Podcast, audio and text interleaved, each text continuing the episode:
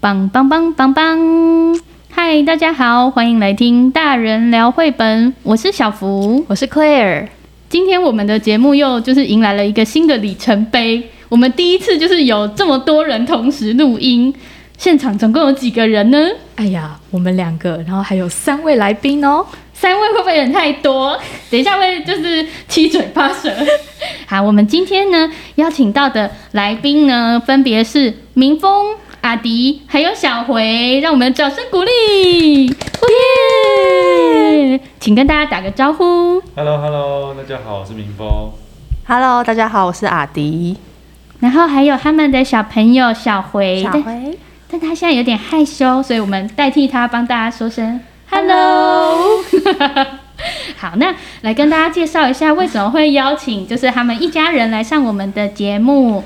就是我跟民风、阿迪他们认识的契机呢，是因为我之前曾经有一段时间，就是一到五的时候有正职工作，然后周末六日的时候。想不开，就是我还跑去我们家附近的咖啡厅去打工。那他们就是那一间咖啡厅的老板。那我们就因为这样子而认识了。然后甚至就是呃后面还有一连串的，例如说去当他们活动的小帮手啊，或者是一起出去爬山旅行。然后还有他们后来那个咖啡厅就是嗯、收掉之后呢，就是有重新在九份有一个新的据点。然后去年年底还开了民宿。然后我们就有一些就是不一样的合作。好，那呃，要不要请两位分享一下，就是你们呃两个人的创业故事？哎，好的。紧张吗？很紧张。好久没那么正式聊创业故事。嗯，我们聊九分这一段吗？都可以啊，还是你们两个最初怎么认识的？我们两个最初哦，我们两个最一开始也是因为打工的关系，也是在咖啡店，万恶的咖啡店，促成了很多的孽缘，对对对对对，甚至办公室恋情吧。哦，对，一起在另外一家店工作的时候认识的。对，那后来呃后来在一起之后，就大概呃一二年吧，二零一二年的时候。嗯、呃，那时候开始想不开，就决定现在自己来做一家咖啡馆。对，所以那时候在台北是开了呃第一家咖啡店，然后做了大概六七年的时间。对，然后二零一九年那边结束，那我们重新再到九份这边开始呃新的咖啡店的运作。对，然后一直到去年年底，也是因为一些契机的关系，那就有机会在这边经营一个新的空间。那我们后来是做成了民宿。对，也就是今天各位所在的位置。对，我们现在就在民宿里面录音。对，这间民宿叫做光斑。那可以稍微跟我们观众朋友分享一下，山屋也是还有光斑是什么样的品牌吗？嗯，好的。那个其实山屋也是原本是在我们在经营呃在台北市经营咖啡馆那一段时间成立的一个算是子品牌。对，那会做这个品牌只是因为那时候做咖啡店之余，就是那真的是平常都在忙那个就是。餐饮的店务啊，然后其实我跟阿迪应该说各自还有一些自己有兴趣的东西，但比较不方，应该说比较难放在原本的经营当中。对，所以后来就呃算是成立了山屋野事这个牌子，那就把我们日常的一些，比如说我喜欢植物或是一些草药类的一些东西，然后阿迪还有一些其他烹饪的一些想法，我们就放进了那个野事山屋野事的这个牌子里面来做，就是分享。对，那等到反而原本的咖啡店结束之后。山屋也是就把它变成一直营运到现在的一个主要的一个项目。对，那至于光班的话，其实是我们上来这边看到这个空间之后，对，就那时候也在想说，哎、我们可能会怎么样来称呼这个地方？对，然后我们蛮，我们两个都蛮有印象的一个部分是我们其实大概在呃二零二零年，对，差不多那个是吗？现在是夫妻对望，然后集体失忆吗？对，集体失忆。我们去美国那段时间啦，就是旅程中的一些印象。然后在在我们那时候是去纽约吗？优胜美地那边。哦。对，然后森林里面的有一些，就是有一些森林里面的印象，然后对那边的光影感觉很强烈。那来到这边的时候也是那样的一个日子，然后也看得到那样的光，还有包括它本身建筑，我们呃设计上面有一些光透进来的那种感觉。对，所以嗯，想起了这个这些记忆这样子，他希望把这些东西可以连接在一起。对，所以取了一个光斑的名字。但这个还有一个部分，小福其实有发现，呃、对，对，因为他们一开始跟我说他们就是要开一个就是新的民宿空间的时候，我就问说，哎，那要叫什么名字啊？他们就说了，呃，就是叫做光斑。然后我就说我知道哎，因为在我一本很喜欢的书，就我们之前也有提过，就是在上一季种子绘本的。呃，其中一集有介绍那个森林秘境，对对对，里面有一个章节就是在讲，就是那个阳光透过那个枝叶的细缝，然后洒落在地上的光。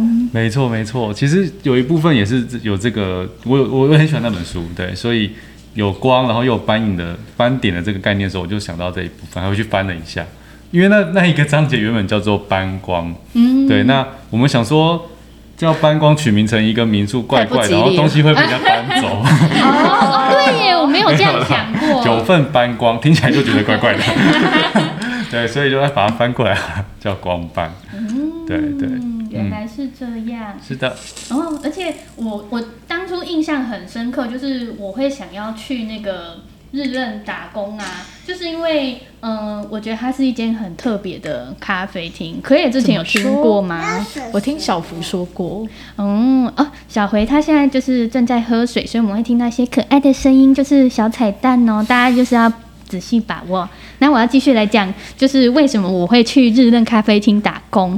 因为那个时候台湾还没有那么多关注一些，例如说小农啊，或者是跟在地农家合作的一些，就是。嗯，餐厅当然现在已经是有很多了，然后也有那个像是绿色餐厅宣言之类的就是活动，可是以前其实是很少的。那日的那个时候，我觉得它很特别，就是他们对呃那些食材的选择是有很多的坚持，然后两位老板甚至还会带着员工一起去就是合作的农家去探访，然后当那个员工旅行。对吗？没错没错，那时候还有去带大家去夏天呢。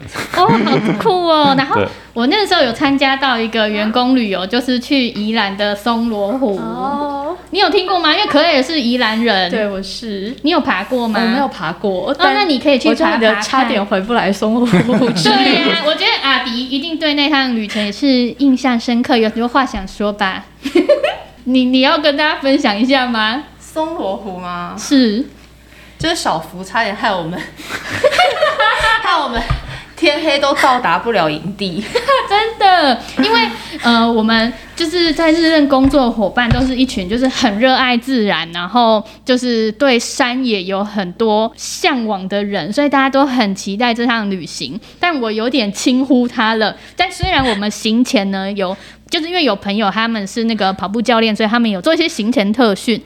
但是还是挽救不了，就是我极差的体能，还有对，还有就是巨高症。其实你平常有在运动吗？我呃很少，有上一些瑜伽课啊什么，但远远不够。对，然后那个时候，嗯，我们好像是从早上九点十点就开始爬，对，十点啊，十点多开始走。对对对，然后呃就是爬，爬，早上七点还没到营地。对，因为它其实是终极山的等级而已嘛，其实不是很很困难的。那个就是登山行程，唉，但是因为路途上我真的就是觉得有很多让我害怕的地方，例如说那个很窄很窄的那个木头架的那个桥啊，或者是那个要手脚并用攀上去的石头，都让我觉得好可恐惧。然后明峰阿迪他们就像。温柔的教练兼父母，就是一直鼓励着我，然后直到我们晚上要带着头灯前行，然后其他早在前面等我们的伙伴都一直很焦虑，想说 啊，奇怪，这三个人是怎么都没有出现？对，总之安全下山了，真的是。对，而且我那时候在山上啊，整夜都睡不着哎。没有，小福很特别是啊，他爬山爬超久，然后超累，但是他回到营地可以聊天聊到半夜。对对对对，因为我觉得就大家已经累死，都睡死，然后还有隔壁帐篷小福的声音一直啪啪啪啪啪啪。而且我睡不着，是因为我好担心我隔天下山要是太晚的话，我会没有办法下山。我很害怕要动用国家资源，就是派那个直升机来救我，我觉得好可怕。然后加上那个山枪一直在那个远处就是鬼吼鬼叫。这就是我们很刺激的松罗湖之旅，那就是建议 Claire 下次练好体能之后，也可以去挑战一下。好，我现在有每次礼拜在重训，我会加油的。OK，好，请两位分享一下，那你们平常就是除了电务以外的时间啊，都在做些什么事情呢？平常的兴趣是什么？你是说生小孩前还生小孩之后？是有里程里程碑的那个，还是分水岭之分这样子？确实啊，小孩小孩是我们人生中很大的分水岭，就是从热爱小农和梦想实现者，成为一个务实的、脚踏实地的人。那以前还没有小孩的时候，都做些什么事呢？哦，这边开始经营之后，就是有小孩的时候了啊。对对对，所以他是谁？就是等于他们两个一起长大。民宿在长大，欸、然后一九一九年发生了很，就一九年真的发生很多事啦。一九年我们那时候就是决定把台北日任的空间，哦，那时候其实已经改制成也是草店了，嗯、对，然后那就决定放，就是放下台北的空间，然后确定要来九份开店，所以那年要先把一间店关掉，然后要来九份把一间店开起来，然后同时间，因为那时候已经确已经也是有小也是有小回了，对，他年底就要报道，所以同一年我们也是结婚，然后。也也是正式开始一起一起居住，所以又整理了我们原本工作室的空间，对，然后年底就是接这一支来，然后当年的年底，如果大家还有印象的话，就是疫情刚开始的那个时候，嗯，所以整个一九年就很疯狂的一年，就是很疯狂的一年，对，所以其实从我们有印象这个地方开始运作以来，就是一直有这个小朋友的状态，对，所以比较现在真的是现在真的很难回想说没有小孩之前怎么过生活了，对，现在大概。工作之外的时间，因为像呃我我们因为像三屋也是还有一些草药的活动嘛，对，所以我可能还会去做一些草药相关的一些一些课程，对，但其他时间大概都是陪孩子，嗯，对，但坦白说也因为他啦，我们才会像是接触很多绘本啊，或者是我们也才有很多机会去一些我们像，然后就最近我们去的那个基隆的和平岛公园，哦，我们自己也不会去，的地方，对，但是就是因为就是想说要带他去玩水，然后才。才会去走一些地方，所以我觉得他也是也是因为这个这个孩子啊，我们就多了一些很多其他的体验，或者是对去去到的一些地方。嗯，我们之前也有采访其他的那个受访者，然后有一位编辑，他也跟我们说，他觉得有了小孩之后啊，不止阅读品味不一样了，嗯、整个看世界的眼光截然不同。完全同意，真的，这这点真的是有小孩前我也没有没有想象过这件事情啦。因为其实有孩子之后，开始会生活上的也不能说是顾虑，但是想要嗯、呃、去考量的东西会越来越多，比如说会比较多想要。小朋友可以一起，对对对，可以直接参与我们生活的那种感觉。以前就是自己喜欢什么就去做什么，对，然后比较像是自己行动。嗯，现在就会觉得一家人能做什么，然后大家都会很开心。对对，嗯。所以主要是因为有小朋友，所以开始阅读绘本的吗？还是说在生小孩之前，其实就已经有在接触这个文类呢？真的比较少哎，小孩之前以前是漫画吧？对，我的绘本就是漫画，没有啦。有哎，我刚才有偷窥一下民宿的书柜，像是我有看到那个夏子的酒啊，然后还有就是其他，例如说什么地海巫师的小说，这是民风的收藏吗？对，这都是我的书。对，那你呃，在绘本以外，你平常都是看哪些书？我其实看的蛮杂的，也没有说一定哪一些啦，但。跟自然主题有关的一些东西我，我我确实会比较爱看。对，像像最近民宿里面放的几本啊，呃，小不掉我。小辉他现在正在偷看我们等一下要介绍的绘本。对，像呃，通往世界的植物，嗯，对，或者是跟仙胎有关的一些书啊，然后像之前森林秘境这类都是我呃，对我蛮爱看的，树的秘密生生命这种的都是我蛮爱看的书。对，那另外小说类的话。一些比较奇幻的，像你刚刚看的那个《地海巫师》系列，那整套是我真的最爱的。然后《阴阳师》也很好看，嗯，对，所以大概会是这一类的。那有些散文是像吴明义老师的一些作品，对，也就是就是大概会看这类东西为主啦。对，嗯。那阿迪呢？哦，他不看书的。那都看什么？没有，我我我以前是目的目的导向的人，嗯、就是我很常因为生活遇到什么。呃，无法解答的时候，我就会去书店寻找可以帮助我解答答案的书。嗯，对。然后后来呢？解答之书吗？哎，有哎，有一些书，它是你有心里有疑问，然后你翻开来会有解答哦。就是对对对，就是你去书店随便放哦。对对对，店里面原本放一本，然后翻的最多就是那一本，已经翻到烂掉了。哇，很大受欢迎 哎。对，大家都都来这边看那一本占卜的书。对，占卜的书。然后后来刚生小孩之后，我还是保持了这个习惯，就小孩遇到什么问题，我就去翻书。可后来翻书没办法回答我所有的答案，因为我的小孩书上都不是长这个样子。所以我后来渐渐的，其实我觉得绘本是我生小孩之后才开始喜欢，因为绘本其实以前我觉得它给我空间有点太大，它不太会告诉我一个真正的答案，或是这个绘本到底要跟我讲什么，所以我有时候会不太耐烦 去阅读绘本。可是有小孩之后，我觉得绘本会保留很多空间给我和他之间的对话，然后包含他给我的回馈，我都可以顺着他的回馈，然后去阅读这一本书，就会长得很不一样。嗯，那当初怎么会想要把绘本放入光班的民宿当中呢？企划是怎么讨论出来的？这说真的是这样，企划有点太那个太正式了，没有，大概就是会聊一下那。当然，那时候决定开民宿的时候，我们就有想过民宿里面想要放一些东西嘛，希望跟客人交流，或者是呈现我们的一些什么，算是我们我们内在世界生活啦，生活的一些东西。对，当然，我觉得就有有孩子算是一个蛮大的契机啦，会觉得，诶、欸，其实我们当然也会想象说，诶、欸，有家庭到这个地方来，那我们就很喜欢绘本这个素材。对，就是第一，他大人可以看。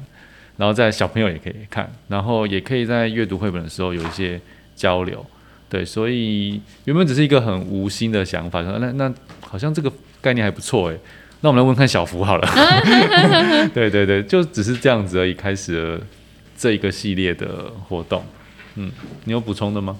我觉得就是觉得自己需要啦，嗯，对，你也很想要再多。看一些绘本，然后多认识没看过的。其实那时候在跟明峰讨论光斑的时候，我觉得我们有一个很重要想表达的就是空白这件事，嗯、就是旅行它不一定要呃塞满很多行程，但是它是可以保留心中的一些空间去感受一些事物。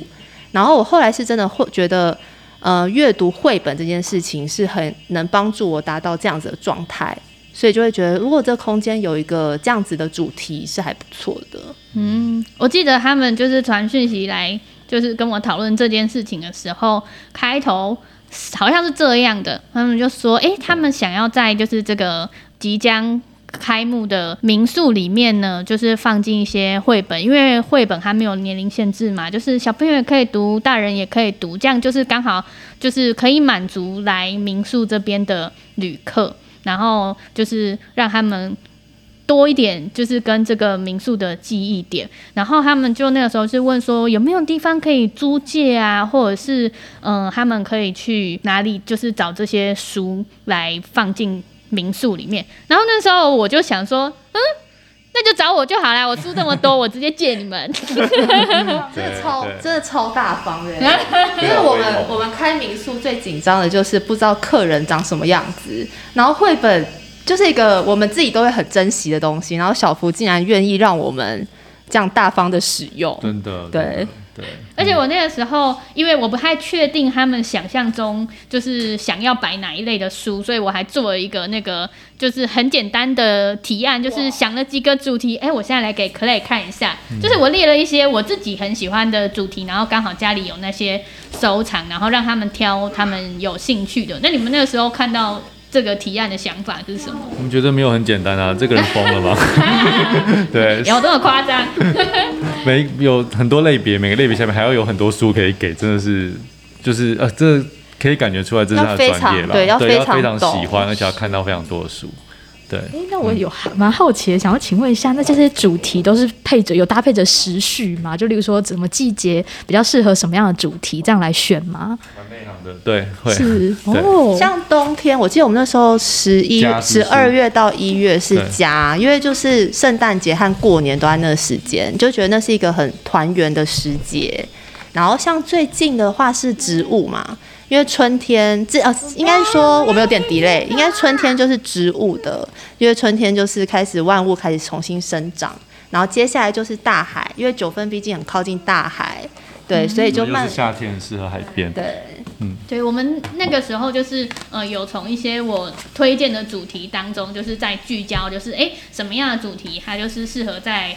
嗯，什么样的季节来推出？所以在民宿里面的书其实不是固定的，它会随着季节就是会更新，分散在不同季里面，就是放个一两本，然后让大家就是也可以看到不同的那个题材。嗯，其实那时候是因为小福来的那个简报里面就已经已经选，应该说已经帮我们分好几个不同的主题。然后我们我自我个人也特别喜欢类之书那个系列的选选题，主要是它比较适合大人读的啦，就是除了只是小朋友的东西之外，其实它那一个是大人读起来会非常有感觉的。对，所以我们那时候就觉得说，哎，在民宿里面希望呃不是只有可爱或者是童言童语这一种的，是有一些大人看了之后也会很有感触的一个一个系列这样子。所以那时候就觉得，如果有一季全部都放这个就太沉重了，对，就觉得那我们就。呃，每每一嗯、呃，我们这边两间民宿嘛，每间就是放三本比较季节型的选书，然后再搭配一本那个呃流泪主题的，对，但不见得是看了一定会哭啦，但是只是说它的东西会有蛮多你可以去醒思，可能就是跟跟生命的成长啦，或者是一些无常有关的一些题目，对，这个我就觉得小福的品味很好，他这个系列选的很好，啊，感谢感谢，好感动哦，因为其实我。就是接到这个任务的时候啊，你猜我的内心是什么感觉？超级激动。澎湃，没错，就是一阵狂喜耶！因为我超级喜欢做这种，就是排列组合，然后就是重新气化包装这些书的事情，然后我就会内心想说啊，这一本它其实也可以放在这一个主题，但也可以放在那个主题，放哪边比较好呢？然后就是因为福食跟青玉两间，其实我们还有做一点区隔，对，个性不太一样，空间的个性不一样。像福食的，呃，因为它是双人房嘛，所以我们其实有选一些比较。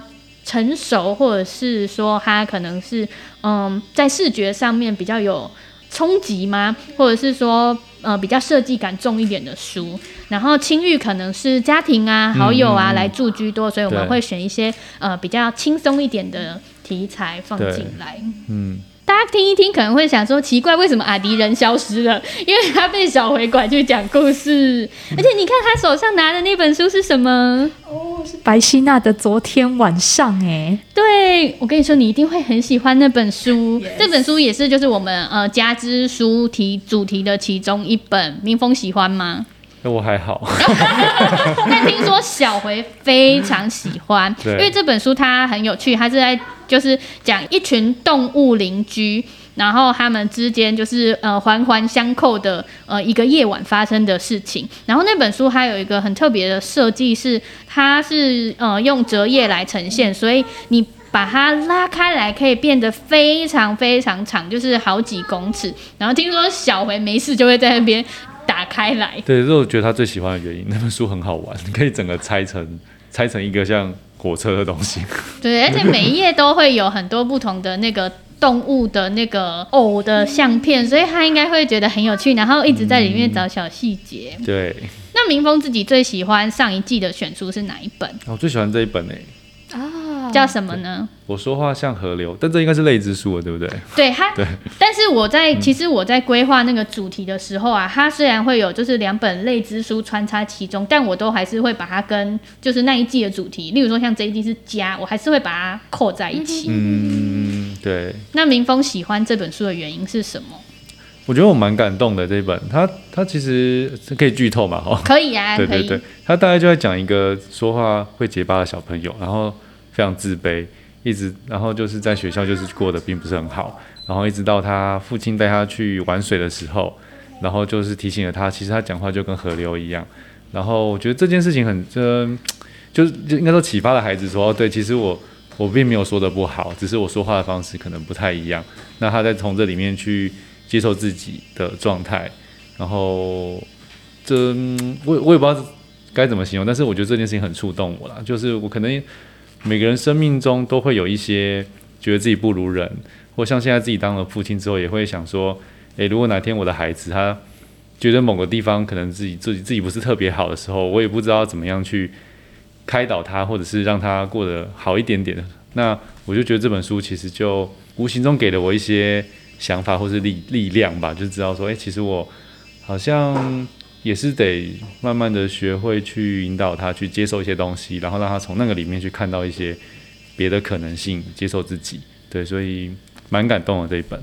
嗯，阿迪呢？你喜欢这本吗？我喜欢，只要有小孩子我都给赞但是他。很容易，从书中还蛮容易出现小孩子，是当妈之后心情整个都不一样，完全不一样啊！就是这这本书好像看的时候有泛泪耶。嗯，对，因为其实永远不知道你的小孩子是什么样子的人，然后学会当父母之后，其实就是不停的去接受很多东西，然后也学会呃带领他一起去接受这个世界很多事物，嗯、然后所以另外一本就是上一季我也蛮喜欢的，就是没有字的明信片，那个。就是因为他其实有点讲战争对。的事情，然后我觉得在这个年代，我觉得战争距离我们还蛮近的，没错，对，所以有了小孩之后，呃，你特别能感受到有一天幸福消失的那是什么样剧烈的的感觉，所以那本书也非常触动我，嗯。嗯，那我们刚才聊的啊，都是上一季的选书。那这一季就是植物的书，有没有哪一本特别吸引你们？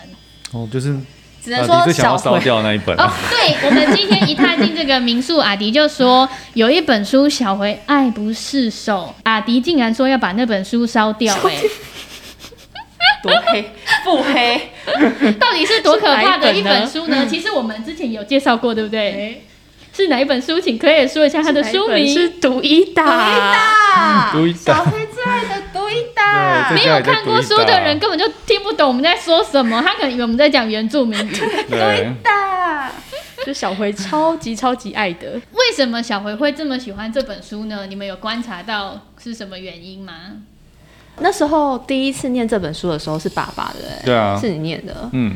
然后你可以你可以形容一下那时候的状况吗？哦我记忆力真的不是很好哎，我哦那天是因为就是反正就是那一天都是我每每一次因为要换书嘛，所以每个月至少会有一次会拿到要放进民宿全部的全部的书，那是第一就是这这个第一次念就是拿到书的隔天啦。对，那因为我也是很喜欢看这些绘本的人，所以通常回到家之后也是很兴奋的，哇，今天又是全新的八本书，我先把它看完。对对对，看一看就觉得这本书非常有意思，因为这本书它就是一个。呃，反正这个作者他就是在模仿，用一些很特殊的声音去模仿动物的沟通的语言，沟动呃昆虫的语言，对，虫虫语，对对对，所以读一达就是他创的虫虫语，对。那因为这里面就有非常多跟昆虫有关的一些讯息，然后这里面也非常多就是呃大自然在四季里面慢慢变化，万物就是万物慢慢舒呃成长，然后又进入冬天休息，但很多这种这些讯息在里面，所以。我自己本身是植物或就是呃生物背景嘛，所以隔天在跟他讲这个故事的时候，就可能他也觉得很生动吧，就在讲这些虫虫啊，这个虫虫是什么东西啊，然后那个植物又开花啦，然后作者也藏了非常非常多很有趣的小心思在里面，对，所以再搭配这些虫虫语，小辉就觉得可能他会觉得很好玩吧，对，所以他一直对这本印象都还蛮深的，所以来这边也一定的话去翻，都一定要看那一本书。就是经常点播的意思。嗯、对对对。已经点播到妈妈恨不得烧了它。好，然后现在他又拿着那本独一打去点播了，妈妈露出了非常无奈的眼神。对，只要拿着它，然后小有些小回眼睛就灯一亮这样子。对，他现在非常兴奋呢。妈妈翻太快了。嗯，因为还要每一页细细品味啊。对。然后一个一个看啊，他有认识一奇跟乌奇。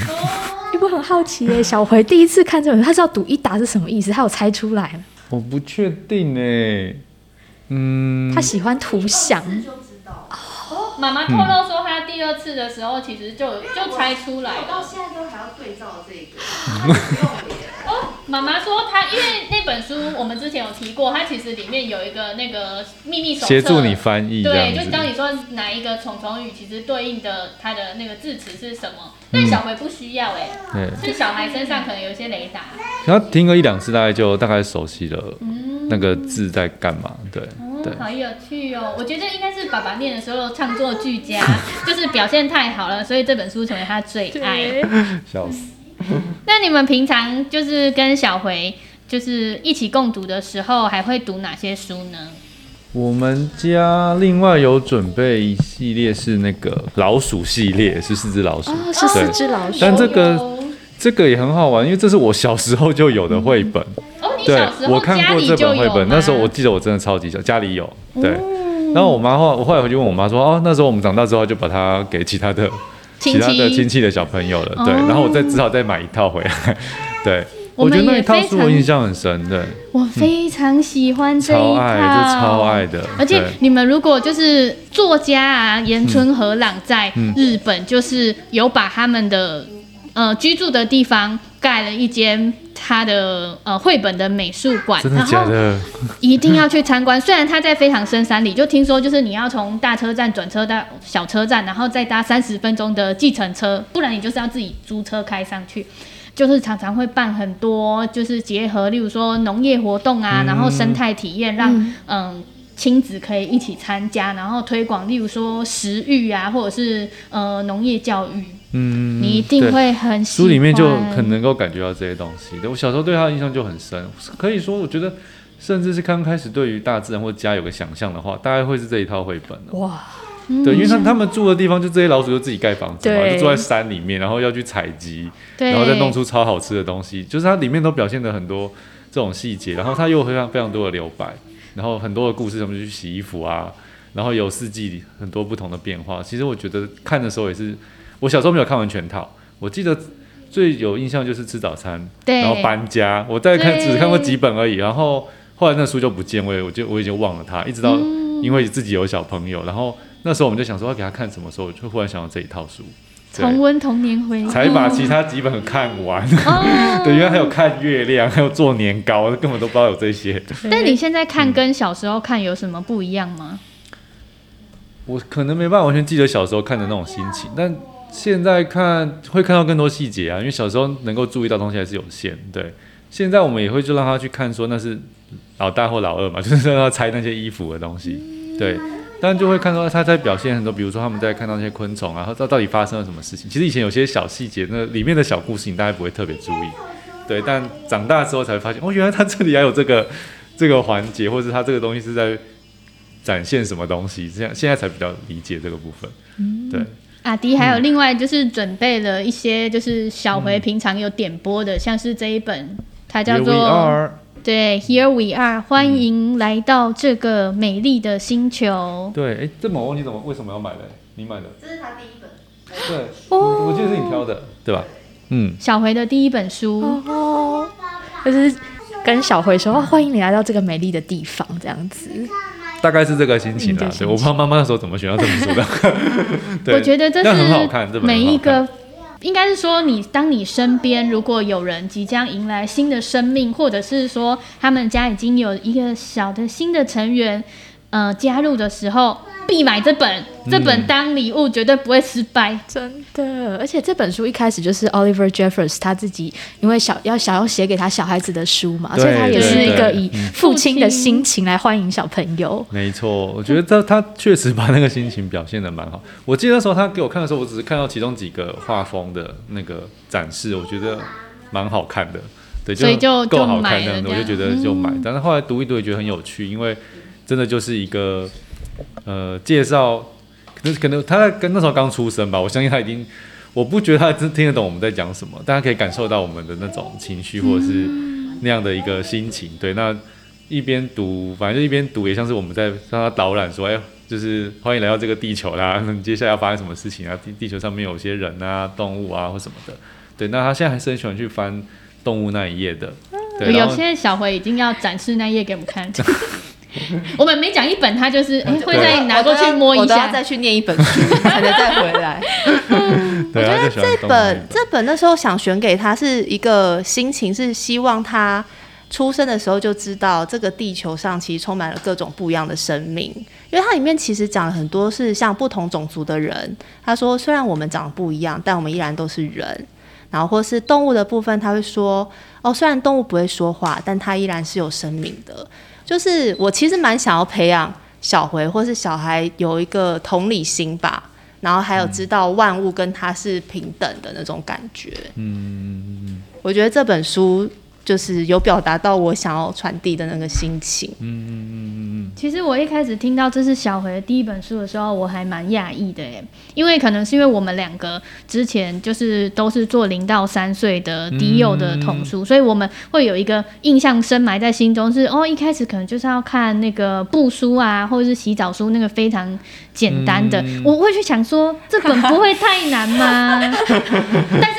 我们都是从大人的角度去选书，对。但是当他们就是呃，像现在小回就看得非常专注，我就发现说，哎、欸，其实有时候我也会被我过去的一些刻板对刻板印象就是所影响。其实有些书就是看父母怎么跟小朋友读，他真的就是没有那么强硬的规定，说一定什么年纪才能读什么样的书。没错，嗯、就是明峰跟阿迪有了小朋友以后，阅读的视野有觉得变得不一样呢？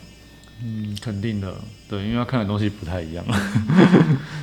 嗯，至于哪里不一样哦，其实我觉得人都是一直慢慢在学习跟成长啊，所以也不至于说哦，因为有孩子你就完全不去看，你就会完全对你以前有兴趣的话题或者是的一些项目就完全不感兴趣。只是你可能确实也比较能够投入在上面的时间是比较少的。那当然，很多时候也是要解决很多生活上的事情，比如说小朋友的状态啊或什么的，或者是也会多考量说。诶，就像阿迪刚刚讲的，现在多了一个孩子，主要的最大差别就是，呃，已经不是两个个体在过，是一一家人在过。对，所以在做一些决定的时候，就会多想到说，那什么部分是孩子可以一起参与进来的？对，那所以可能有时候在看的一些书目，或者是，对啊，找的一些资料，就会更偏向这个类型的的一些一些东西，好像也不见得是一个很具体说，我所以我就看了什么东西这样子，对啊，比较像是这这个感觉。妈妈呢？我好像没什么差，因为我本来阅读就没有固定的习惯，嗯，就是选自己其实也很喜欢。嗯、对对对，但有时候小回喜欢的跟你喜欢的是不一样的。哎、欸，可是我觉得小朋友他他还是接触爸爸妈妈给予他的东西啦，所以我目前觉得只要爸爸妈妈喜欢，小朋友都会喜欢。嗯，因为我们家的书柜是真的蛮成人的，就是绘本都是那种。就你说三岁以上才会看的绘本，可是因为小回其实都真的都看的还不错，嗯，然后也可以得到这个绘本里面他自己得到的东西。虽然有时候只是念出那些动物的名字，但是他就是很入戏。对，嗯，那你们有觉得就是，嗯、呃，因为其实童书这个文类真的非常特别，它的读者是小朋友，可是制作它、编辑它、然后贩售它，嗯、甚至购买它的人。都是成人，那你们怎么看待？就是，哎、欸，家长就是在童书产业啊扮演的角色，就是他对小朋友的影响啊之类的。嗯，我不确定啊，底子状况，但我我自己的想法是这样，就是说我我觉得我很少是完全站在说，哦，他现在可能需要什么东西去挑。比较像是我自己看这本书，我有没有收获？嗯、对，你也很想推荐给他。对对，然后比较像是这种感觉。哦，我觉得这本书，我觉得看的非常有意思。然后有一些我自己知道觉得有意思的点，或者是我觉得我可以分享给他的点。那我大概这样的书对我来说，我觉得比起我去想说他可能需要什么，会更让我有兴趣，或者更愿意去分享给他，因为那里面又会有我的感受在里面，或者是。坦白说，因为他这个年纪也还看不太看不懂字嘛，所以他很多讯息上的获得还 还是透过爸妈来了，所以所以爸妈可以比较生动的去转译这些东西给他的话，他其实他自己读起来一定也不会觉得无聊，对，还是会觉得哦好玩，或者是那种就是他他我们在读给他的时候，他会觉得哎这个东西很有趣，那那那这个会引发他的一些兴趣。我的观察是大概是这样，而且像其实有些书确实一开始。买来到家里，他不太爱看。比如说像十四只老鼠，他一开一开始就不爱看。然后或是今天还带了一些像野兽国啊，嗯、然后跑不快也没关系。其实因为那画风吧，可能不是他一开始就可以接受的。可是我就是把它放在书柜里，嗯、然后其实过了一两个月，他自己就会去把它拿出来，然后就会要我念。然后现在都慢慢的爱上他们。就变成点播清单的常客了。他都会忽然喊出里面的某个名字，我们还要想一下这是哪一本书。哦，他会用里面的角色来指定说，哎、欸，现在可以念那一本了。对对对对对，嗯，对啊，野兽国也是我小时候就有的书，我也是这几本书是刚好我小时候看过，然后都有印象，就差不多他，我觉得只比他顶多再大一点那个年纪，对我也不知道为什么会记得这些书。对，然后野兽国记得我小时候读起来有点害怕，嗯因为他那个画风对是怪兽，然后有尖尖的牙齿什么的，嗯。然后但是本身的那个故事我觉得超奇幻的，对，就是他原本在房间里面，然后然后就跟妈妈闹脾气就不吃晚餐嘛，对。然后结果就忽然之间房间就变成丛林，然后坐船就跑到野兽国去，对，然后就冒险完之后回到家晚餐，就是他其实像一个梦一样啊，对，但里面有很多，我觉得不见得他一定要传递什么讯息，但是光是哦，你好像经历了这个冒险，或是跟着他去做了这件事情，自己也会觉得哦，好像很好玩，或者是说对很有趣，小回最喜欢里面那个呃男主角跟怪兽一起跳舞的，啊。那而且我记得那一面是没有文字的，嗯，但是他看到那一页都会说跳舞大撒野，哎、我觉得他有 get 到这本书的精神呢，因为这本书它其实就是在释放小朋友的胡闹感。对情绪，嗯。因为他就是应该是是被妈妈碎念吗，还是怎么样？可能就是说不吃晚餐呐、啊，还是什么？被罚了，对，所以他就跳进了他自己的一个想象国度里面，嗯。然后就是开心的做一些 happy 的事情啊，对 对对，对，就开跟野兽们一起，对。嗯，开趴，这本书是奥巴马最喜欢的书，哦，真的吗？对对对，他每次去那个儿童就呃儿童相关的院所，都会念这本书给大家听。哇是他的最爱。对，那也想请问阿迪跟明峰哦，就是刚刚介绍这些绘本，那有没有其他喜爱的书也要推荐给大家的呢？哦，跑不快也没关系。这是这其实是我们朋友那个参与制作的一本书，然后他是用拼贴的方式去去完成的那些图案，然后所以有些东西其实一开始你会想说，哎，这是大野狼吗？这是恐龙吗？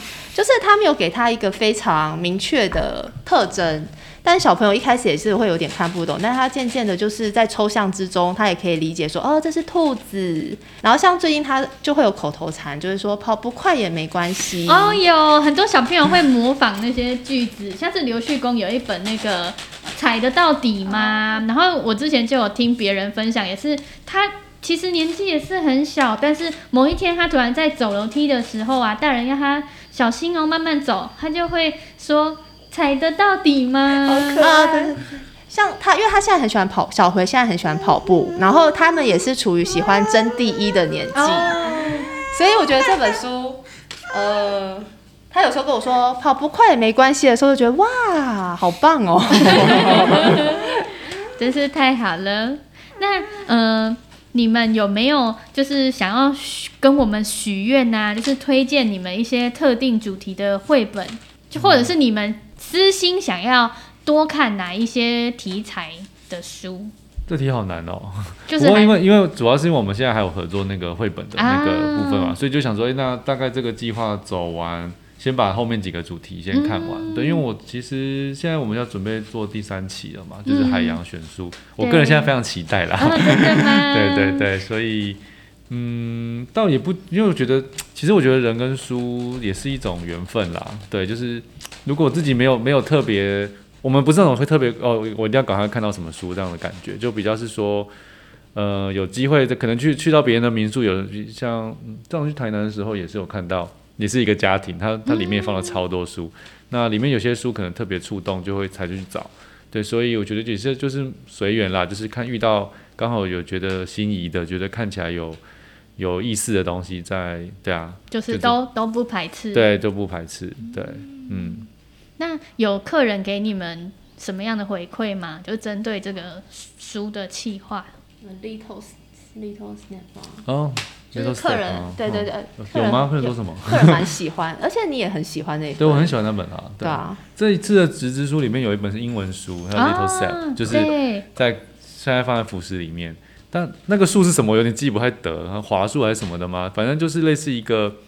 刚好我跟你讲，最近我在读一本书，叫做《寻找母树》，哦，基本上是完全一模一样的东西啦。对，对，而且我我觉得这本童书可能也是从这个根据这个《寻找母树》的这个作者他的研究来的。反正他大意大概就是说，其实植物不像我们想象中的这么，就是在感知上面、表现上面，或是跟这个世界连接上面，没有我们呃，它是有超出我们理解的部分。大概就是说，这些树其实除了树根之外，这些树会透过地底下那个真菌。然后在不同的树种之间建立连接，然后当然自己的树种之间也会有连接，所以它可以透过这个这个连接，像一个大网络一样去去探寻，呃，就是整个环境的一个状态。所以那个母树也可以透过这个方式去照顾自己的小小朋友。对，那那个童书那本书就大概就在讲这样的一个用很童书的视觉化的东西去表现这个部分，然后我觉得表现的很好。那像他在画那个香菇的时候，就像一个一个发光的点啊，很漂亮，在地底下根是这样连接在一起的。那这个画面也是我觉得小朋友看到的话，会有一些会有一些感受，对啊，所以那本我个人也是刚好也跟最近看的书有相应，也很喜欢。对，隔壁还有一本是讲那个什么大提琴那本书名叫什么？哦，大提琴与树。对，那本那本我个人其实我第一次看的时候还好，但后面越看越喜欢。有后劲。对，有后劲，而且我觉得最特别的是，他他把声音用画面表现的很好。对，一开始我没有特别有感觉，但是他的色块跟那个就是画面的东西，在后来看的时候就会觉得哇哇，真的好像有声音的感觉。那刚好他又是在讲大提琴，然后怎么从树木做过来，然后跟他爷爷啊，跟他爸爸那个关系，也是看得还蛮蛮感动的。对，我很认真在看哦。哇，你们知道我每一次就是在选这些书最大的困难是什么吗？我觉得可以应该知道的选择障碍吗？没错，就是我觉得八本真的是很很少，然后所以我每一次在就是做抉择的时候，都会就是啊难以割舍啊，然后就是呃想很久，然后最后才决定说啊哪八本可以就是来到这两个空间、嗯、跟大家见面。果然是精选过，对，看到的力道都很强。对呀、啊，谢谢今天阿迪跟明峰还有小回，就是推荐了这么多他们喜欢的绘本给大家。那如果大家就是呃听了觉得很心动啊，想要来九份住一晚的话，可以到哪里来看更多的资讯呢？哦，欢迎搜寻我们光斑民宿，光是光亮的光，斑是斑点的斑，对，光斑。那应该就可以找到我们相关的一些资讯，对。那呃，如果想要去九份的咖啡厅的话，要去哪里呢？欢迎来我们野市草店，对，野外的野事情的事，然后就是一个做青草的店，对。那这两个地方距离大概步行大概六到八分钟，也不算远，只是因为九份的地形它是有点阶梯嘛，所以就是大家上下楼梯的时候要小心。对，然后这个季节也比较热，然后但是。嗯，九份这边也靠近海边啦，对，所以其实还有些附近的地方可以顺便一起去走一走，我觉得很适合，基本上每个季节来这边玩。那在节目进到尾声的时候，我想要特别请 Claire 分享一下你踏进这两间民宿的感觉。我一走进来就觉得哇，真是太美好，与大自然，然后再有这样子一个空间，然后里面的空间真的非常非常的舒适，然后各个东西都可以让你感觉到主人的用心，因为都是有精心挑选过的。